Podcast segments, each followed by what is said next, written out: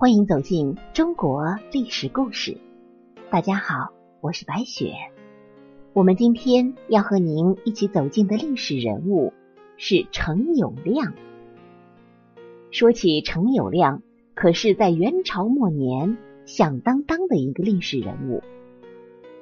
元朝末年时期，元政府昏庸无道，百姓的生活处于水深火热之中。因此，纷纷揭竿而起，反抗元朝的黑暗统治。程友谅便是当时比较大的起义军的首领，后来建立陈汉政权，与朱元璋明里争锋。虽然最后还是朱元璋胜利了，但是程友谅也不是一个让人小看之辈。陈友谅是元末起义军中最强大的一个势力，在当时的四大起义军力量当中，他排在首位，也是朱元璋最强劲的敌人。他的一贯宗旨就是不按道理出牌，完全凭自己的规矩，所以在他这里只有胜者，不存在什么道义。这种性格再加上他的能力。很快使他成为了最强大的霸主，当然，这也是导致他最后失败的原因。要想知道他的性格是怎么导致的，我们就要从他的出身开始说。元代由蒙古族人统治，他们当政之时，把人们分为了四等。第一等当然就是蒙古人，在当时是最尊贵的。第二等是色目人，就比如说像吐蕃、波斯之类的，都属于色目人。第三等就是汉人。对于蒙古人来说，汉人在他们眼里实在是太劣等了。但是还有一种更下等的人，就是南人。这个南就是东南西北的南，而程友谅就是南人。而且是余家出身，可以说他的出身已经卑微到了尘埃里。所以小时候的陈友谅经常受到歧视和排挤。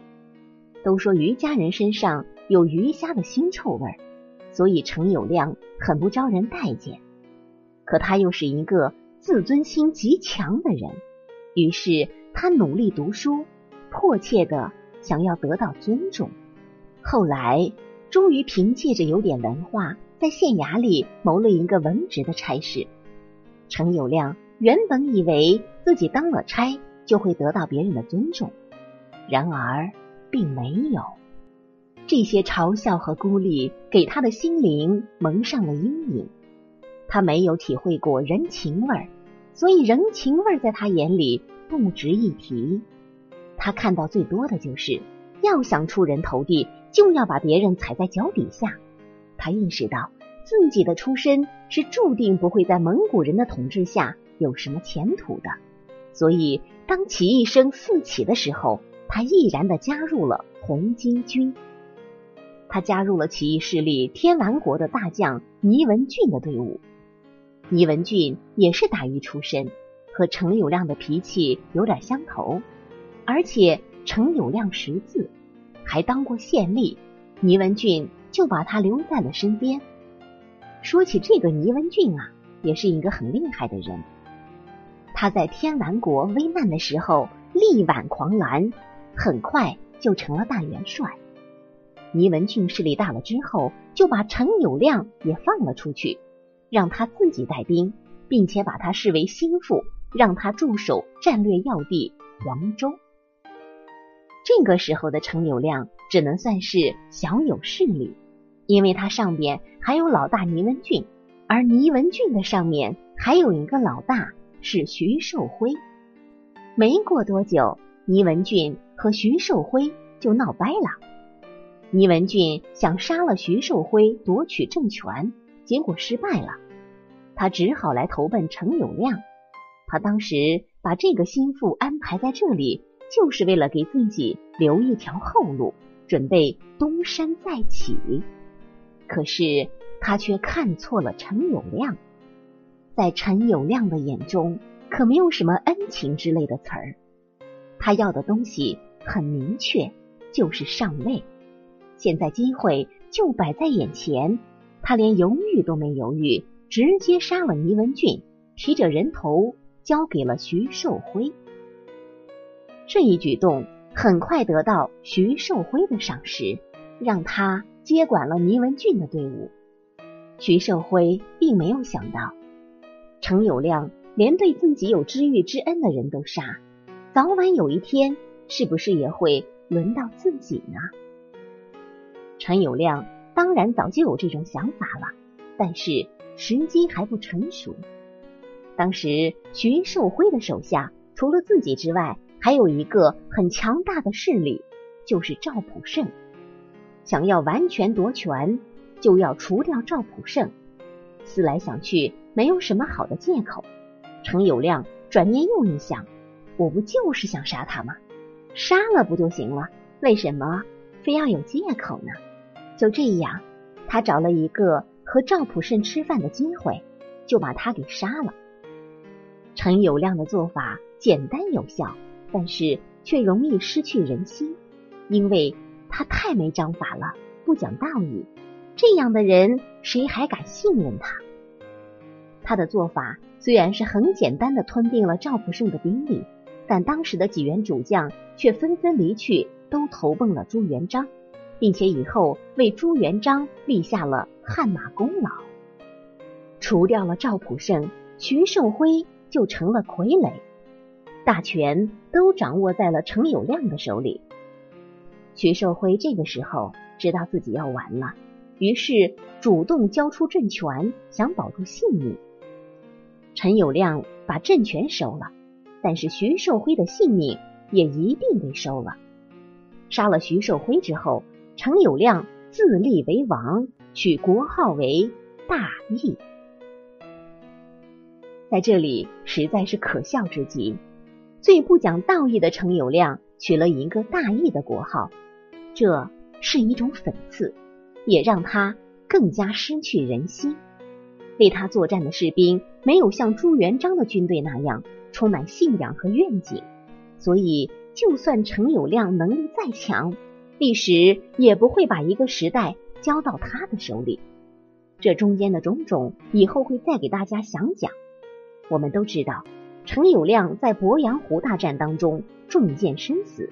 那么，程友谅输给朱元璋之后，他的儿子结局又如何呢？陈友谅一共有两个儿子，太子程善儿以及小儿子陈礼。我们今天特别要给大家讲的，就是他的小儿子陈礼。鄱阳湖大战，程友谅身死，太子程善儿被明军擒获。当时陈汉政权的张定边趁夜带着陈礼和程友谅的尸体逃回了武昌，随后拥立陈礼为帝。事情发生的时候，陈礼只有十二岁，尚还年幼。这也就意味着，虽然陈礼登基称帝，但实际上掌握权力的还是陈汉政权的一干老臣，张定边便在其中。但是，不管谁掌权，在程友谅生死之时，陈汉政权的结局就已经注定。程友谅败给了朱元璋，也就意味着上天选择了朱元璋为天下共主，陈汉政权。很难逆倒局势。公元一六三四年，朱元璋率军亲征武昌，陈汉政权的军队一败再败。当明军包围武昌之时，陈礼最终选择出城投降。与自己争夺天下的程友谅死了，大汉政权也完结了。朱元璋这才长舒一口气。也许是念及反元大义，也许是为了笼络人心，朱元璋对程友谅的家族并没有斩尽杀绝，他也没有太多的为难陈礼，对众人说陈礼还年幼，不会将其治罪。后来他还将陈礼带回南京，封为归德侯。但是这位陈李那毕竟是当过皇帝的，在当时的湖广影响力还是很大的。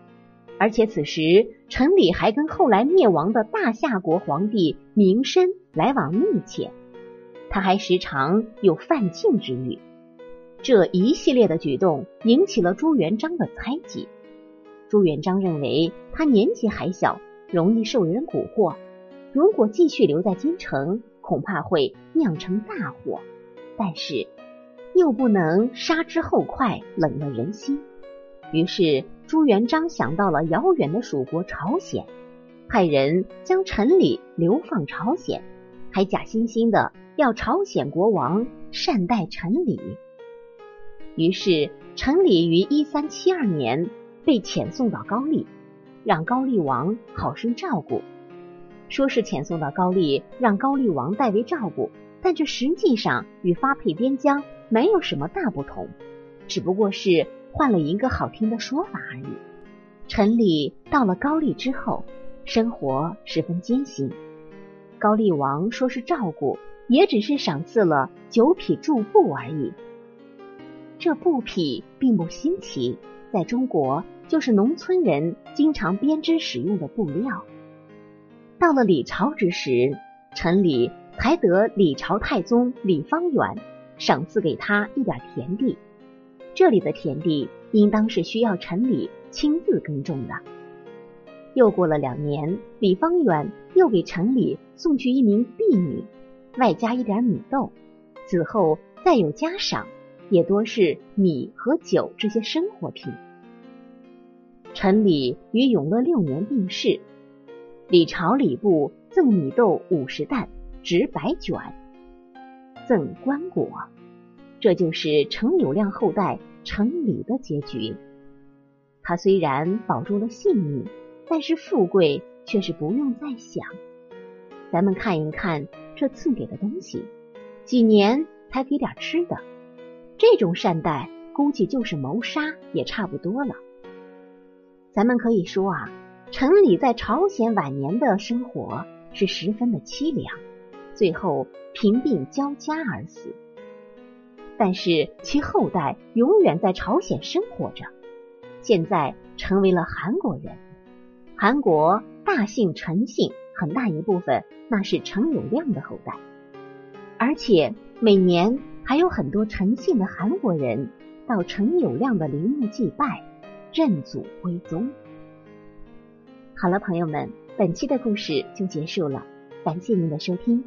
喜欢的朋友欢迎点赞转发，也欢迎您评论留言。下期我们将和您一起走进曹植的故事。说起曹植，我们一定会立马想起七步诗。曹植的七步诗，初听惊叹其才，再听哀叹其意。具体故事我们下集详解。我是白雪，下期再见。